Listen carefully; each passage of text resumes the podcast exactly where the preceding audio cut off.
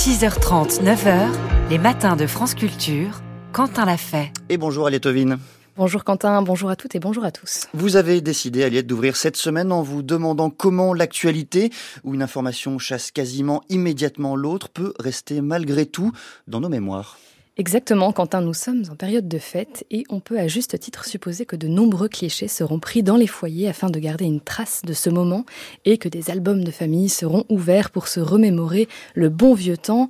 Et on pourrait se demander à cet égard si la photographie ne serait pas un moyen efficace de garder aussi un souvenir de l'année politique écoulée, au-delà des dépêches qui tombent en cascade, des fils d'infos en continu et autres push, bref, un moyen de nous sauver d'une amnésie informationnelle certes excusable, mais qui n'est pas sans conséquences. Pour explorer cette piste, nous recevons ce matin Ludovic Marin, qui est journaliste photographe à l'AFP. Bonjour et merci beaucoup d'être avec nous, Ludovic Marin. Alors, nous l'avons dit, vous, travaillez à l'AFP, euh, ou plus spécifiquement, vous couvrez les présidents de la République, c'est-à-dire que vous avez suivi toute l'année les déplacements et l'agenda d'Emmanuel Macron. Est-ce qu'il faut comprendre que, par exemple, vous étiez avec lui au Kazakhstan le 1er novembre, en Ouzbékistan le 2, dans le Finistère le 3, en Dordogne le 7, des déplacements diplomatiques à l'inauguration de la nouvelle Marianne de la Poste. Vous êtes de tous les voyages, Ludovic Marin. Bonjour Aliette, bonjour France Culture, euh, bonjour à toutes et tous. Euh, effectivement, je suis le président, c'est un travail un peu particulier. Je suis reporter photographe de l'agence France Presse en charge de la couverture du président de la République et de l'Élysée. Et donc effectivement, euh, à ce titre, j'étais bien effectivement en Ouzbékistan, euh, au Kazakhstan.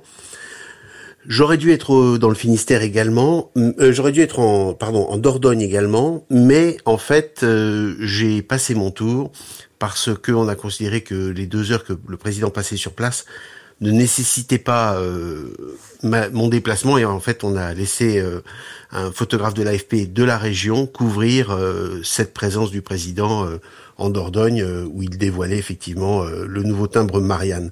En fait, en France, euh, on travaille ce qu'on appelle en poule. Et en fait, il y a plusieurs agences qui se partagent la couverture photo de l'actualité du président en France. Et ça n'est pas à chaque fois le tour de l'agence France Presse.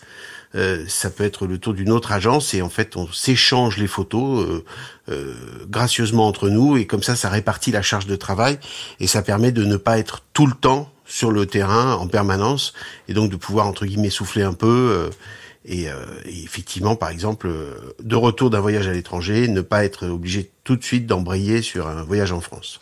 Vous êtes sur ce terrain présidentiel, pour le dire ainsi, depuis 1995, soit l'année de l'élection de Jacques Chirac. Et en 30 ans, c'est peu dire que le rapport euh, des médias, des politiques, mais aussi du public à l'image a changé. Euh, un de vos confrères, euh, Jean-Claude Coutos, qui lui aussi a un certain nombre d'années d'expérience derrière lui, décrivait dans une interview le grand bouleversement que fut la première campagne d'Emmanuel Macron en 2017. Selon lui, l'espace offert aux photojournalistes s'est considérablement réduit. Il faut être accepté quasiment choisi par les services de presse pour pouvoir travailler. Alors Ludovic Marin, de façon plus générale, on le sait, le contrôle de l'image est devenu primordial pour les équipes de communication présidentielles. quelles conséquences cela a-t-il sur l'exercice de votre profession? Alors oui, effectivement, je suis euh, l'Élysée, son actualité et ses occupants, ses locataires depuis 1995.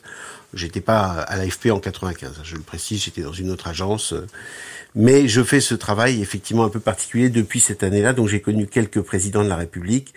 Euh, évidemment, le, le, le, travail a évolué compte tenu euh, de la personnalité et de l'écosystème euh, politique et médiatique qui eux aussi ont évolué.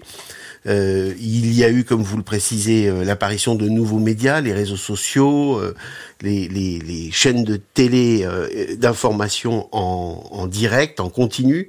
Et puis, euh, évidemment, nous, par ailleurs, nous avons vécu notre révolution qui était de passer de l'argentique au digital. On a vraiment, enfin, je veux dire, vécu une révolution euh, industrielle, nous les photographes, en abandonnant les pellicules pour passer euh, au numérique avec des appareils numériques et en transmettant nos photos avec des ordinateurs voire même, euh, comme je le fais régulièrement, depuis mon appareil, avec un téléphone connecté à mon appareil photo, et j'envoie en direct mes photos euh, euh, à ma rédaction, qui ensuite les diffuse à nos abonnés et clients.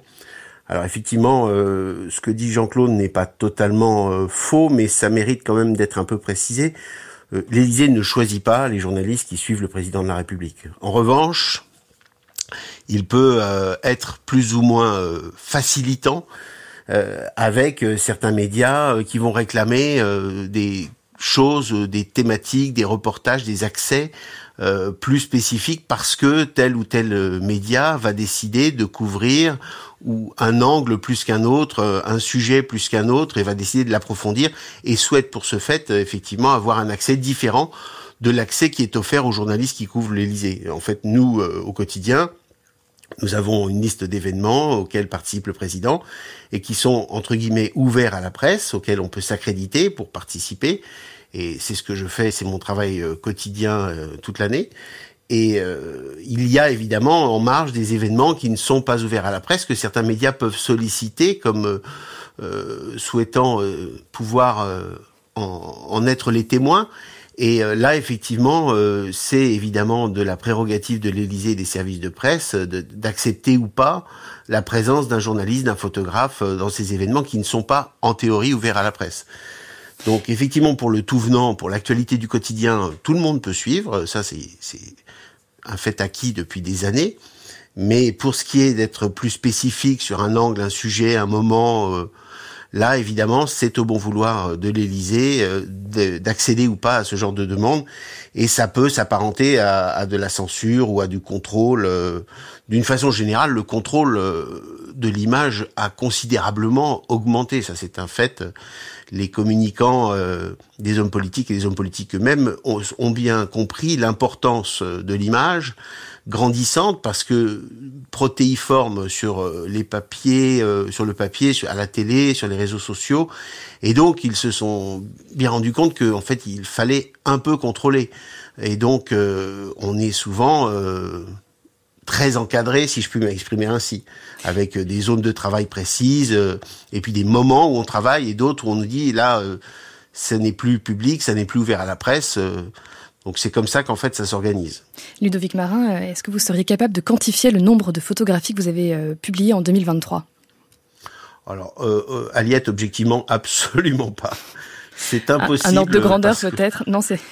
Non, c'est, c'est, enfin, ça se chiffre en milliers bien évidemment, compte tenu de la diffusion euh, mondiale de l'agence France Presse et de son réseau. Euh, nous avons des abonnés euh, dans le monde entier et nous travaillons sur tous les supports, que ce soit le web, la télé, l'imprimé qu'on appelle vulgairement aujourd'hui le print. Et donc, en fait, mes photos comme celles de l'agence France Presse sont publiées dans des journaux du monde entier, sur des sites internet du monde entier et sur des sites de médias du monde entier. Par exemple, j'imagine qu'à France Culture, je sais, vous vous servez de nos photos. Je, vous le confirme, je vous le confirme. Donc on se doute que c'est un nombre euh, impressionnant euh, d'images qui sont diffusées euh, par an et on a le droit de se demander ce qui en restera dans 5, 10, 20 ans.